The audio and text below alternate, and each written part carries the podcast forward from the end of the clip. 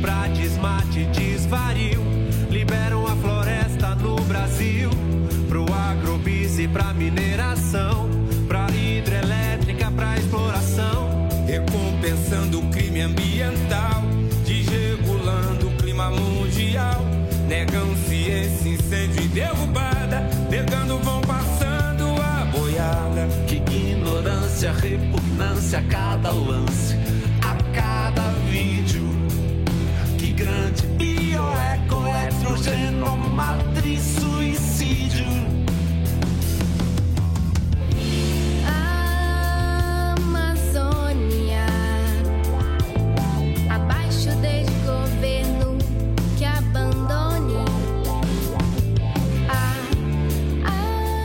Esse foi um trechinho da canção para Amazônia, escrito pelo compositor Carlos Renó, com arranjo de Nando Reis e a participação de mais de 30 artistas brasileiros, um hino pela proteção das florestas. Músicas como esta podem levar longe uma mensagem de luta, além de contribuir para a transformação do pensamento e da sociedade. Sabe como esse tipo de arte é definida? Artivismo. Arte e ativismo. E é justamente esse o tema do nosso episódio: artivismo. Quando a arte e o protesto se encontram para levar mais longe uma mensagem. Eu sou Camila Doreto Eu sou o Victor Bravo. e este é o As Árvores Somos Nozes. As árvores somos nós. As Árvores Somos Nozes, o podcast do Greenpeace Brasil.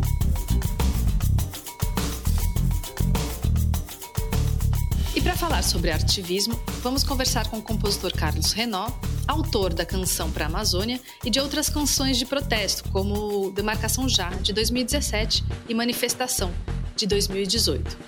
E também com o grafiteiro amazonense Raiz, que tem a cultura indígena e cabocla como tema central de suas artes, e que esteve com o Greenpeace na campanha do Tapajós em 2016 contra a construção de uma usina hidrelétrica no território Munduruku. Mas antes desse papo, a jornalista Rosana Vilar, do Greenpeace, conversou com o pesquisador André Mesquita, que estuda a relação entre arte, política e ativismo para entender sobre quando a arte encontra a luta. Mesquita é curador do Museu de Arte de São Paulo, o MASP, e autor do livro Insurgências Poéticas, Arte Ativista e Ação Coletiva. Vamos ouvir. Vamos começar do básico. É, o que, caracteriza assim uma quando tem uma arte ativista, quando é uma arte de protesto, de uma arte que é simplesmente um, um outro conceito? Assim, o que caracteriza uma arte ativista? Primeiro, acho que é importante a gente pensar sobre a questão da relação entre arte e política, né? Que eu acho que é o fundamento básico sobre essa questão, né? Então, a pergunta que muita gente faz e continua fazendo é: toda arte é política, né? Para muita gente, nem toda arte é política. Para alguns artistas, nem toda arte deveria ser política. Eu penso o seguinte: é, toda arte pode não ser política, mas em algum momento ela é política. E alguns artistas preferem é, desenvolver temas políticos em seus trabalhos. Por exemplo, retratar a política e os acontecimentos sociais do momento em uma escultura, uma pintura, em uma fotografia, em uma performance, por exemplo. Né? Para muitos artistas, os seus trabalhos são trabalhos políticos, porque eles retratam uma realidade social. Né? No caso de uma arte que a gente considera uma arte ativista, né, eu acho que é importante pensar um pouco nessa diferenciação. Enquanto o artista político ele é socialmente preocupado com as questões sociais e políticas que acontecem ao nosso redor, o artista ativista ele é socialmente envolvido. Então, essa questão do engajamento político e social dos artistas, seja em sua comunidade, ou seja, a partir do seu entorno, ou seja, usar as ferramentas artísticas é, em conjunto com movimentos sociais mais amplos, ou se engajar em movimentos sociais mais amplos, é o que, por exemplo, determina o que faz com que o artista é, se aproxime do ativismo, né?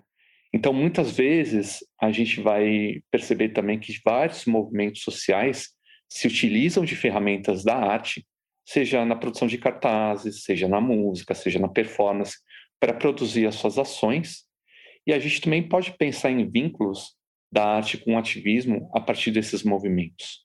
Então, basicamente, eu vejo essa diferenciação. Né? A gente não está apenas dizendo, é, mostrando o quanto é ruim um momento que a gente vive, mas a gente está se engajando para transformar esse momento. Então, esses momentos de transformação social e de mudança, e mesmo de crise, né, é o que traz essas possibilidades de engajamento dos artistas, dos, enfim, não necessariamente, não só artistas mesmo, né, mas também como a arte também serve uma ferramenta, é, serve como uma ferramenta de participação, né, né de colaboração, de trazer você para uma prática coletiva nas ruas, por exemplo. Essa coisa de arte, misturar arte com ativismo, é uma coisa nova ou ao longo da história é, houveram exemplos? Né? Até, até, se você quiser focar um pouco mais também na, na América Latina, é, é, legal também.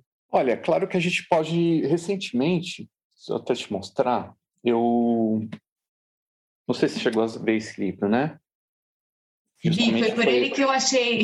É, foi justamente essa antologia que eu publiquei no MASP, né, Arte e Ativismo Antologia, que é a parceria do MASP com o After All, que é um centro de pesquisa da Universidade de Artes de Londres, né. Esse livro, na verdade, é uma reedição de um livro que a After All publicou em 2006, 2007, chamado Art and Social Change, Arte e Mudança Social. E, e tem esse livro também, que é a minha pesquisa de mestrado, né, Insurgências Poéticas, Arte Ativista e Ação Coletiva, a gente vai ver que essa relação entre arte política e arte ativismo, ela não é uma coisa nova, assim, né? É, nessa antologia, por exemplo, a gente vai lá para o final do século XIX, da Comuna de Paris, em março de 1871, para analisar, para pensar o papel de um artista como Gustave Courbet, né? Que, enfim, naquele momento de uma insurreição popular, de um governo autônomo, né?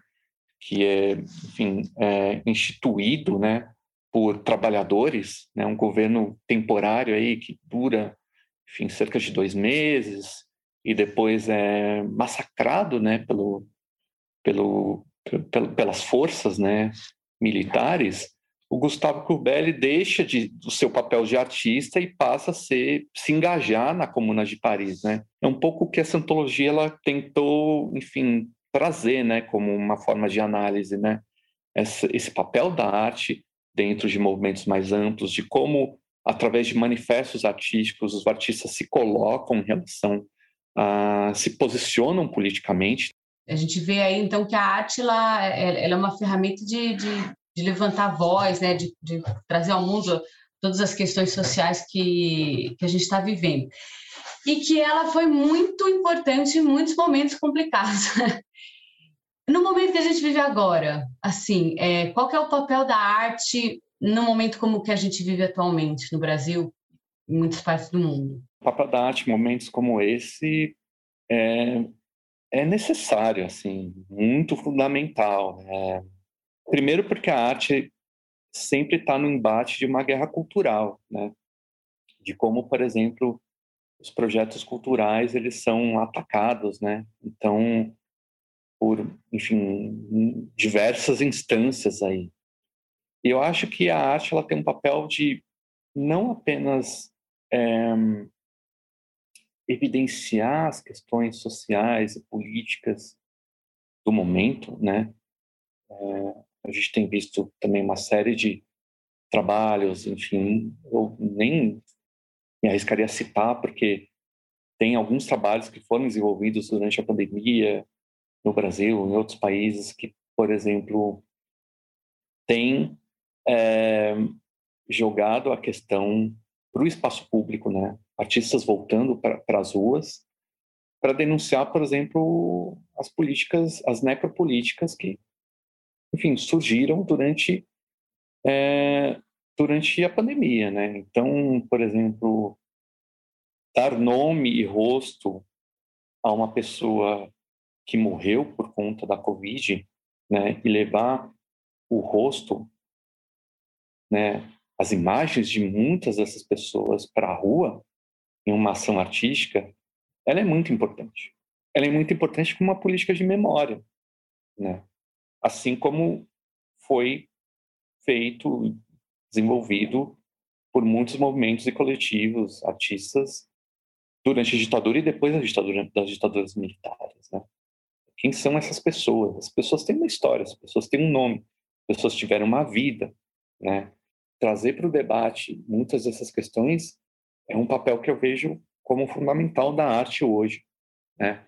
E também apoiar o que tem sido produzido por artistas afrodescendentes, por os artistas indígenas, né?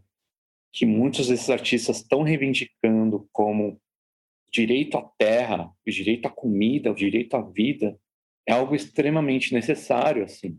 Eu acho que a possibilidade da gente poder imaginar outros mundos é, a partir da arte é algo que para mim é muito poderoso, sabe? E, de certa forma, me dá uma certa esperança de pensar que o mundo ele pode estar o pior cenário possível, mas trazer isso através da arte é uma possibilidade. E agora, para falar sobre arte e ativismo, a gente está com o compositor Carlos Renó e o grafiteiro Raiz. Sejam bem-vindos. Obrigado. Valeu, boa tarde, boa tarde, bom dia, boa noite, não sei que hora vai ser. É, depende do horário que forem ouvir, né? Tá Vamos começar é, uhum. falando então sobre a canção para a Amazônia que tocou lá no começo do episódio. É, ela é um hino pela floresta, né? Fala tanto sobre a importância da conservação da Amazônia como dos desafios que a floresta e seus povos vêm enfrentando. Renan, o é, que, que te inspirou a escrever sobre o tema, a encampar essa parceria? Olha, é, a ideia de fazer uma canção para a Amazônia, especificamente, é, remonta é, aos tempos em que eu fiz demarcação já com o Chico César e que serviu também a campanha, a uma campanha do Greenpeace, né? Desde ali eu, eu já tinha em mente vir a fazer uma canção para a Amazônia. Né? Aí, no meio, acabaram rolando alguns projetos também de canções engajadas, né, que constituem uma parte importante, eu acho a mais importante do meu trabalho de 20 anos para cá, né, como é, manifestação, que serviu a uma campanha por direitos humanos da Anistia, Para Onde Vamos, né, que serviu uma campanha da coalizão pelo clima, né? E aí finalmente é, eu pude fazer com o Nando Reis a canção para a Amazônia, que resultou, né, teve como desdobramento é, esse clipe e, e, a incorporação pela campanha do Greenpeace. Né? Mas ela foi um, uma ideia que partiu de você, você que começou a, a levar adiante essa ideia, o porquê do tema? Olha, é, a Amazônia é um tema é, muito importante para mim há muito tempo, porque o, te, o tema da natureza, da destruição da natureza, né, consequentemente dos biomas brasileiros, né, é algo que eu acompanho de alguma forma desde a minha juventude, ou seja, desde os anos 70 do século passado. Né? Foi ali que eu comecei a me atentar para um processo de destruição. No caso ali era Cerrado e Amazônia. Veja, há 45 anos atrás. Então, eu já era ligado nisso há muito tempo. Naturalmente que, com o passar do tempo, né, o problema foi se agravando. Né? Como, de certa maneira, é, prevíamos, digo, nós prevíamos, nós, pessoas ligadas nisso, né? e temerosas é, de um futuro catastrófico que poderia ser estar sendo construído, embora o verbo construir não seja muito apropriado para falar de Amazônia né, e de meio ambiente. Né? Enfim, começou-se uma desconstrução do meio ambiente ali, né, naquele período. Né? Então eu já era ligado nisso. Aí com o, com o agravamento da, dos problemas gerados pela destruição, né? e as consequentes mudanças climáticas que tiveram é, uma, foram tendo uma aceleração, né? É, a divulgação disso começou a crescer, né? e isso me levou, a, a, sobretudo a partir da segunda metade dos anos 90, a é, querer refletir, expressar no meu trabalho né, é, esse processo destrutivo, porque nós e o mundo começamos a passar de forma mais intensa. E aí, Raí, assim como no, no Canção para a Amazônia, no Demarcação Já, do Renault, é, o seu trabalho também retrata bastante os povos indígenas e, e a cosmologia indígena, né? É, quando que você começou a desenvolver esse trabalho em relação aos indígenas e por quê? Bem, eu, a minha família se mudou para a Amazônia, minha família é nordestina, e se mudou para a Amazônia quando eu tinha três meses de vida. E eu fui criado ali na reserva dos Vaimiria Troari, onde tem uma mineração. E meu pai veio trabalhar de lá, né? Meu pai trabalhava no trecho, trabalhando nas grandes construções. Veio, foi, veio para a Amazônia para trabalhar aqui fica a 360 quilômetros de Manaus, depois de Presidente Figueiredo, é uma vila bem... Então, eu, como criança, eu tive uma, um privilégio de crescer ali numa vila bem dentro da floresta e tal. Só que tinha esse caso da mineração, né? Então, eu, eu acompanhei, vi a destruição, né? Vi, vi morros, assim, de, de caciterita né? serem derrubados, uma, uma coisa, um, um morro que você via depois já não existir mais, né, por causa da exploração, né. O grande lance foi que com 13 anos, né, uma amiga é, da, da escola, assim, mandou uma carta para a diretora da escola dizendo que ela era do Mato Grosso e ela tinha sangue indígena e que ela ouvia muito falar que nós estávamos na, no território dos Vaimiria Troari, que era indígena ali na mineração, mas que a gente nunca via eles. Então ela queria conhecer isso, comoveu ali a, a escola que organizou um passeio né, para a turma lá, que que fez a gente conhecer mesmo a, a raiz mesmo dos Vaimiria Troari ali dentro mesmo da, da aldeia, assim, é uma coisa é um, foi um grande privilégio porque é uma coisa muito restrita, os Vaimiria Troari não querem contato, né, sofreram muito com a ditadura militar, né, e quando eu fui conhecer a, a, a aldeia, isso tudo revirou na minha cabeça, porque é, eu, eu, eu, eu, tinha sido mal informado sobre a cultura indígena, né, fui, fui informado sobre eles serem ignorantes, né, que eles poderiam me roubar, que isso, que aquilo. E eu cheguei até com um pouco medo, mas, pô, cara, sabe, mudou tudo na hora quando eu conheci. Eu cheguei, que chegamos na aldeia de ônibus, que eles estavam todos ali em ordem, enfileirados ali, do tamanho do menor para o maior, assim, em gênero e, e, e, pintados, e nos receberam bem. E eu lembro que eu tinha uns, uns 13, 12 anos na época, e acabei, tipo assim, procurando os mais jovens que tinham a mesma idade que eu, e mesmo sem a gente falar a mesma língua, né, sem a gente ter estudado as mesmas, visto as mesmas coisas, né, a gente acabou se entendendo naquele momento. Eu fazia um sinal de arco e flecha, eles foram pegar o arco e flecha, e aí eles queriam ver as nossas coisas também, e aí a pô, cara, foi uma troca muito legal que desconstruiu em mim todo aquele preconceito, toda aquela coisa que a mineração havia criado em mim. Então, isso foi uma, uma grande reviravolta. Foi a primeira vez que eu descobri assim que os adultos realmente mentiam, né? Que não era para a gente ficar acreditando em tudo que estavam falando ali. E isso reflete no meu trabalho até hoje, né, cara? Porque é, eu fui criado num lugar, né, que, que pode ser considerado um paraíso em questão de ter sido morado na floresta e tudo.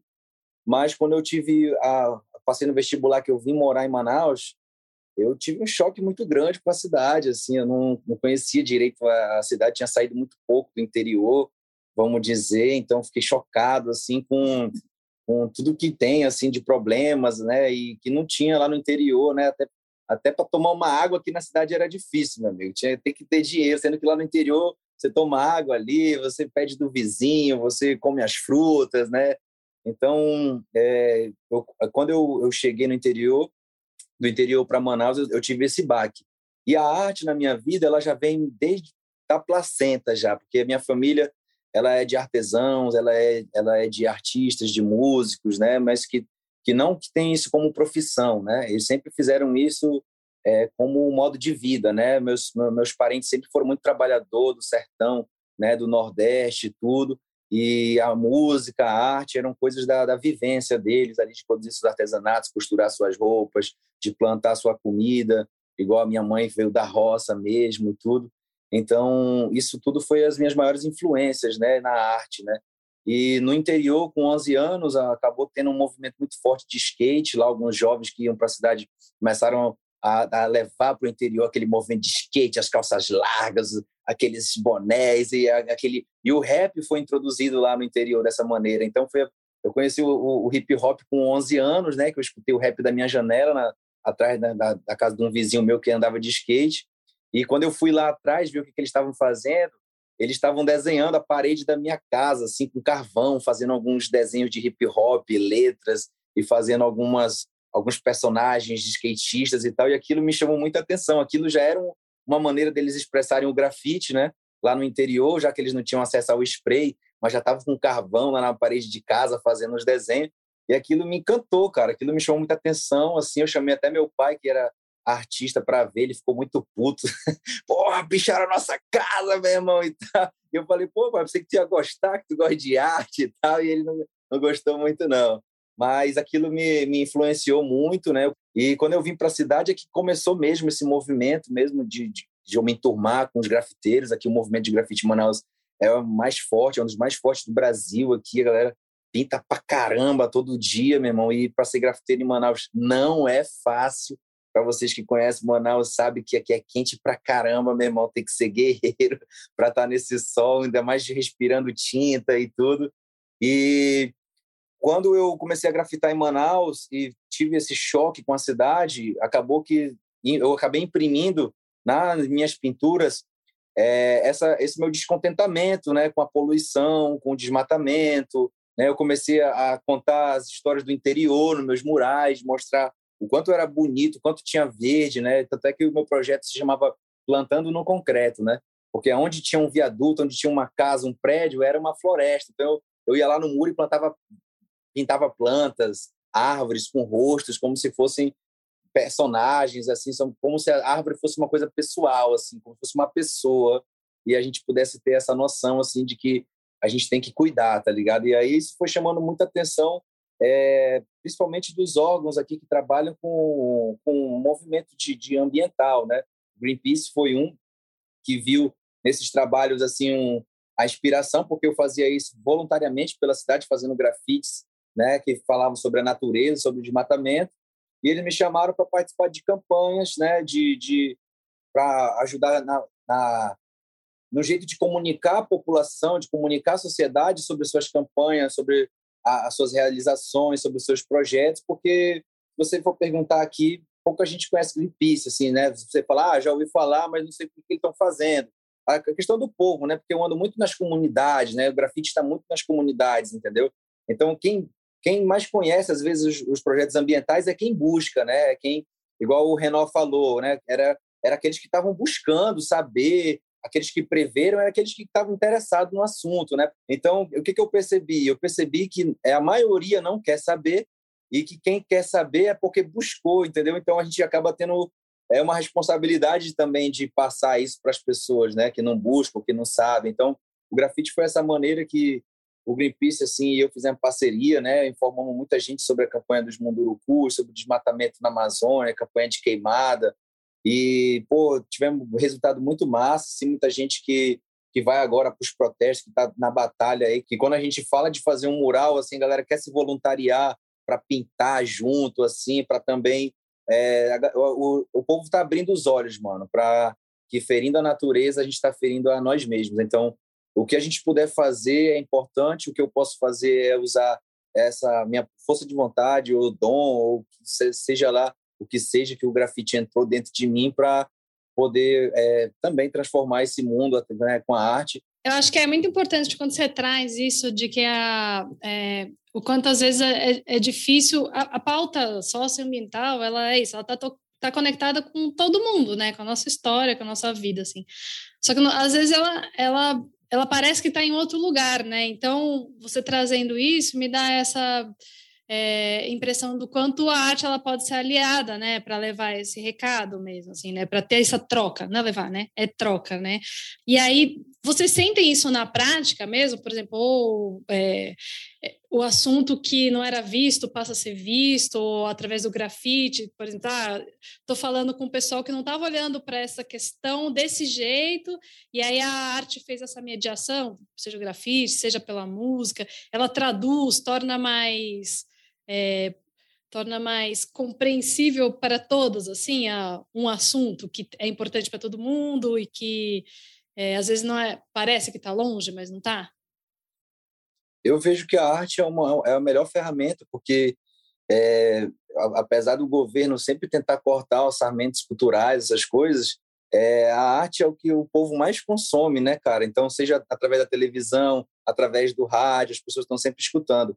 E aí, eu, eu, o que, que eu acho massa também nesse trabalho, por exemplo, que o, que o Renault produziu, que é através da música a mensagem entra, cara. Você está ali escutando, a música é massa, a harmonia, né? aquele conjunto. Se tiver aquele, é, vozes conhecidas, vozes famosas nela, então chama ainda mais atenção, é referência, é a missão de, de que nós estamos sendo vistos, nós estamos sendo assistidos, e aquilo que a gente puder passar, assim, principalmente se for coisa boa, se for coisa positiva, se for realmente de consciência, isso vai entrar na pessoa. E a arte é a melhor maneira. Que na, na, na escola, às vezes, a, a bunda cansa, a pessoa não quer ficar sentada, não quer escutar professor, mas através de uma música, através de um mural, através né, de uma palestra, de um documentário, a informação entra assim. O Renault pode falar muito bem disso aí, que a música com certeza deve ter tocado aí muita gente, cara. Um trabalho incrível. Então, é, no que diz respeito à convergência entre arte e política, né? o que dá numa arte engajada, como se diz, né? É, o, no caso da música, é, acontece que é, entra em jogo a emoção, né?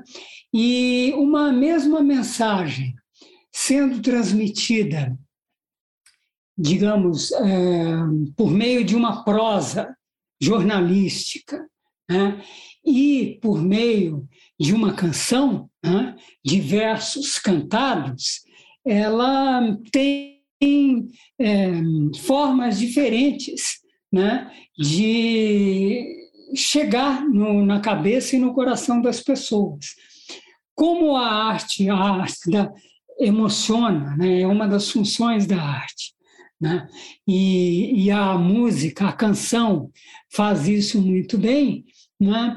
acaba sendo muita, muito efetiva né?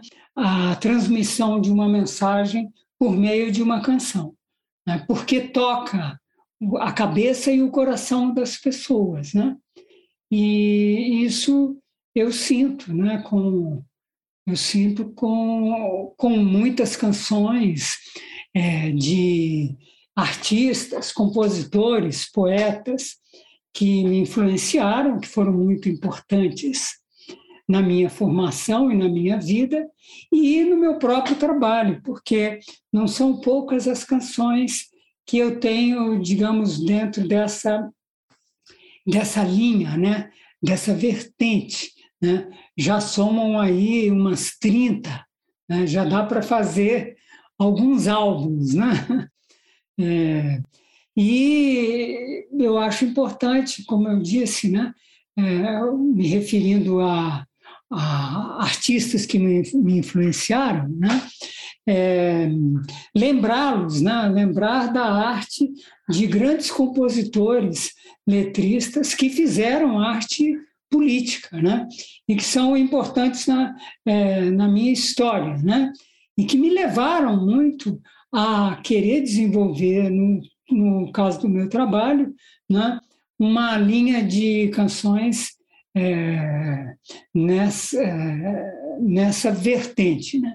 Então, eu posso lembrar é, nomes como de, de Chico Buarque, de Caetano Veloso, de Gilberto Gil, com quem, aliás, eu tenho um livro, né, um livro no qual estamos trabalhando agora, com vistas a uma nova edição super ampliada, é, é, que vai sair o ano que vem, né? É, além de alguns compositores é, estrangeiros, como John Lennon e Bob Dylan, todos eles criadores de canções com implicações políticas. Né? E eu, nos anos 70, né, eu, eu já disse no começo aqui que eu, é, é, nos anos 70, fui despertado para a questão ambiental, socioambiental, né? Pois bem, nesse período foi que eu comecei a compor, né? a fazer letras, porque eu sou só letrista. Né? Eu não sou músico, não, não toco nada, não, não, não, não componho não, ao violão, ao piano, nada disso, só faço letras.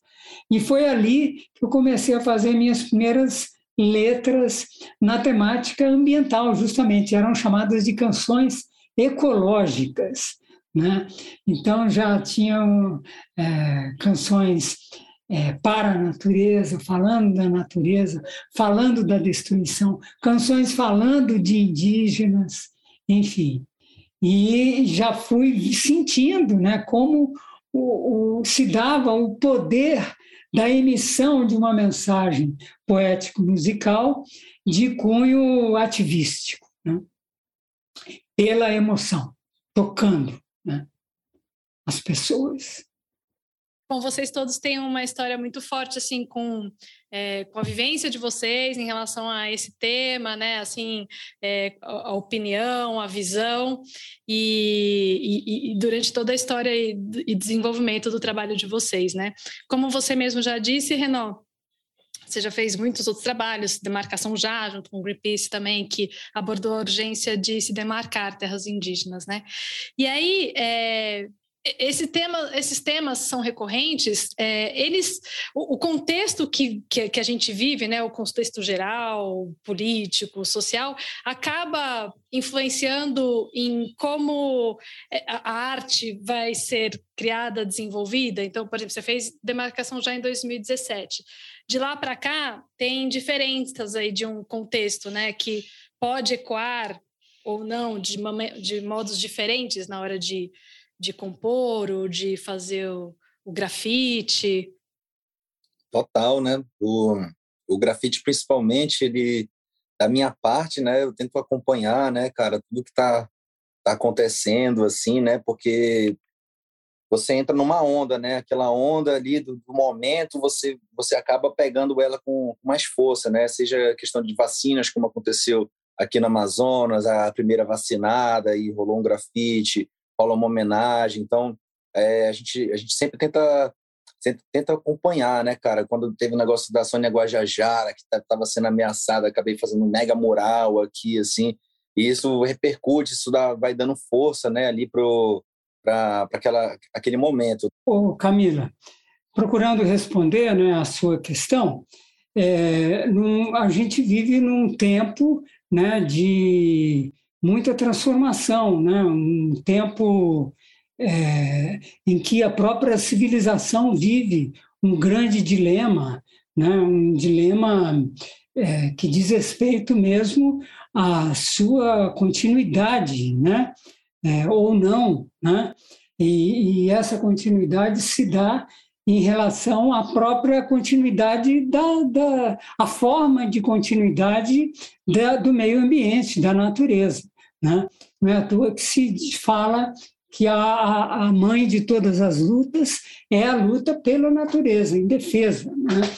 É, e, nesse sentido, né, são muitas as, é, as discussões né, e as informações novas que ano a ano surgem. Né, e é, naturalmente que isso é, se reflete na forma de a gente refletir né, sobre as coisas e sobre aquilo que a gente vai colocar em nossas obras, né, em nossas canções, por exemplo. Né. Então, cada ano é um fato novo, é uma discussão, um elemento novo que se coloca, né? É, por exemplo, o, o exemplo do, do, governo brasileiro. Né? Em 2017, nós é, criticávamos a, as ações e omissões de um governo de esquerda no que diz respeito a meio ambiente, né? um governo de um partido de esquerda, né? o PT, né? na, na, na pessoa da, da, da, da, presidente, que era, uma, além de tudo, uma presidente mulher, né? e, e a qual, uh, se por um lado, indiscutivelmente, representou é, avanços indiscutíveis, né? É, por outro lado, no que diz respeito a ambiente e a indígena, a povos indígenas, deixou muito a desejar. Não à toa que, que foi num governo dela que se lançou o projeto chamado Belo Monte. Né? É, nós fomos para as ruas para criticar isso. Né? É, depois vem um governo que, se, que perto do qual, né, um presidente perto do qual Dilma Rousseff é uma Marina Silva, entendeu? É, é alguém assim muito mais à frente em termos socioambientais do que o, o ministro, por exemplo, que os dois ministros que, que tivemos até agora, né? No atual governo. Então, e ao mesmo tempo isso acompanhando um, um, o surgimento do Bolsonaro no cenário político brasileiro, né, ele corresponde a um crescimento da direita no mundo. Então, essa onda de direita foi um elemento novo né, que se acresceu às nossas reflexões e que, de alguma forma, acabaram é, sendo uh, incorporadas em termos de informação né, aos nossos trabalhos, né, de forma, evidentemente, crítica. E, e isso tudo mexe com a gente e traz elementos novos que que vão entrando nas novas composições, sem com isso, eu acho, é, fazer com que as, as canções, as obras anteriores, passadas, fiquem defasadas, entendeu? Aquelas canções, aquelas obras que tiveram um papel importante no passado, se foram obras de arte sustentáveis do ponto de vista artístico, porque isso é a base, né? Não adianta termos boas intenções apenas temos que nos empenhar para fazer bons trabalhos do ponto de vista artístico, né? poético, musical, no meu caso. Né? Tendo isso, isso é, é, faz com que tenda a se manter o valor da arte que fazemos ao longo do tempo a gente vai chegando aí no fim da conversa, mas ficou muito evidente o quanto a arte pode contribuir assim para o diálogo, para o ativismo, para é, para o que a gente acredita e defende assim, né, como uma aliança, né? A gente vai deixar o link no blog do podcast, link para música, link para os trabalhos do Raiz também. É, e a gente vai chegando no final, gente queria agradecer muito, assim, foi uma conversa muito rica, prazerosa, cheia de informação, conteúdo. É isso, foi um puta papo aqui pra gente. Pô, gente, valeu também aí, cara. E a gente continua falando de arte e ativismo. Em outubro deste ano, o ativista Mundano inaugurou a obra Brigadista da Floresta, bem no coração de São Paulo. É uma releitura do quadro O Lavrador de Café, de Cândido Portinari. E ele traz um detalhe, no mínimo, curioso. A tinta usada para cobrir o desenho de mil metros de altura foi feita com as cinzas das queimadas do Cerrado, Pantanal, Amazônia e Mata Atlântica. É isso mesmo, Camis. O artista e sua equipe percorreram cerca de 10 mil quilômetros, passando pelos maiores biomas brasileiros para coletar as cinzas das queimadas. Essa não é a primeira vez que o mundano utiliza os resíduos de crime ambiental em suas obras. Em 2020, ele utilizou a lama tóxica de Brumadinho como matéria-prima para o mural inspirado em Tarsila do Amaral. O mundano nos contou um pouco sobre esse último trabalho. o Greenpeace foi conferir a inauguração da obra, que fica em um ponto muito movimentado do centro de São Paulo. Vamos ouvir. A ideia surge de eu me sentir impotente, vendo o Brasil em chamas, principalmente ano passado, e sem conseguir fazer nada. As pessoas normalizando queimar 30% no Pantanal é ok. E que, que, a gente queima uma área do tamanho da Inglaterra por ano e que está tudo bem. Ver esse desmatamento, esse desmonte dos órgãos ambientais de fiscalização, né? É, e tentar fazer algo, tentar fazer algo que pudesse ser um grito.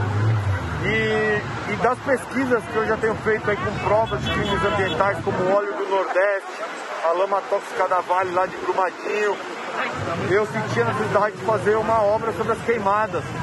E logo já me veio a técnica do carvão e da CIS, que é uma técnica que eu não inventei, a técnica mais antiga da humanidade.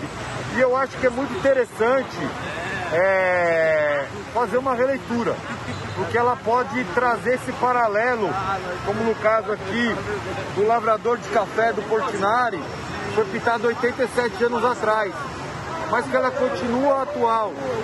Portinari foi pioneiro de mostrar as desigualdades, mostrar o trabalhador e também uma árvore decepada, que não é uma figura comum nas obras de arte. E acho que eu só pude fazer uma obra de mais de mil metros, claro, com uma equipe maravilhosa e tal, mas porque eu vi. Eu fui a campo, rodou 10 mil quilômetros, tudo que está aí eu consegui ver e sentir com meus próprios olhos. Assim como ver a obra do Lavrador de Café ao vivo no MASP, ou ir conhecer o ateliê e a casa do Portinari em Brodowski. E eu fiquei mais de um mês na expedição fazendo as pessoas chorarem, sentirem um pouco, que acho que é importante. Mas para você chegar num desmatamento na Amazônia, você passa pela Amazônia de pé, árvores com 40, 50 metros, centenárias, lindíssimas, ouvindo o barulho dos pássaros e tal, e de repente você atravessa essa parte verde e você vê uma imensidão sem fim de cinzas, saindo fumaça. Questão de segundos queima todo esse, esse ecossistema. É muito triste ver aquilo andar, assim, é indescritível mesmo. Então, no Pantanal, mais do que as queimadas, a seca. O Pantanal, nos últimos 35 anos, perdeu 70% da sua água de superfície. É, peneirando as cinzas, a gente achou vértebras, ossadas na do Pantanal. Então não são só árvores que estão queimando. E, e acho que foi essencial. Eu não tinha a dimensão do agronegócio. E ver que, que esse agro aí está do lado do governo do Bolsonaro. Se terra é uma das coisas mais valiosas, a terra está na mão desse agronegócio, que é destruidor e que, e que vai desmatando, grilando, tomando terras públicas. E uma coisa muito nítida é que isso ninguém vê. E se você quiser ver essa obra, o melhor local é, na passarela da 25 de março com a rua Capitão Jerônimo Leitão, no centro histórico de São Paulo. E também, se estiver na capital paulista, é, aproveita aí para uma outra dica imperdível, que é conferir a 34ª Bienal de São Paulo. Faz escuro, mas eu canto. A Bienal deste ano conta com o maior número de artistas indígenas contemporâneos de sua história. São cinco representantes brasileiros, Dayara Tucano, Sueli Machacalim, Uira, Gustavo Caboclo e Jaider Esbel, que infelizmente faleceu há alguns dias. A Bienal vai até o dia 5 de dezembro. Então, se você estiver ouvindo esse episódio a tempo, corre lá para conferir essa exposição cheia de arte e ativismo. Antes de encerrarmos esse episódio, Vamos ver alguns dos comentários que recebemos no episódio anterior, que foi sobre a COP26. A Inês comentou o seguinte: temos que alertar e falar mais com as crianças e jovens nas escolas. Este é um assunto sério que deve ser ensinado desde cedo, assim como a política. Porque essas pessoas que hoje decidem tudo estão mais preocupadas com o lucro. Totalmente verdade, Inês. É, aí cada vez mais as vozes das crianças e dos jovens como um todo estão sendo levadas a sério. E é clichê falar, mas o futuro pertence aos jovens. Esse eles e elas estiverem mais engajados, conscientizados e empoderados da pauta é, socioambiental, climática, o meio ambiente não vai sofrer tanto quanto está sofrendo hoje. E a gente vai ler um outro comentário aqui do Emerson Fernandes. Ele diz assim: O Brasil precisa de lideranças políticas que respeitem o meio ambiente e seus biomas. Com um potencial enorme de assumir uma liderança internacional no combate das mudanças climáticas, preferimos ser um pária e um péssimo exemplo em todos os setores. Infelizmente, Bolsonaro não tem essa visão do potencial do Brasil. A única visão que ele tem é contra a lei e do favorecimento de madeireiras, garimpo ilegal, desmatamento e uso de agrotóxicos nocivos.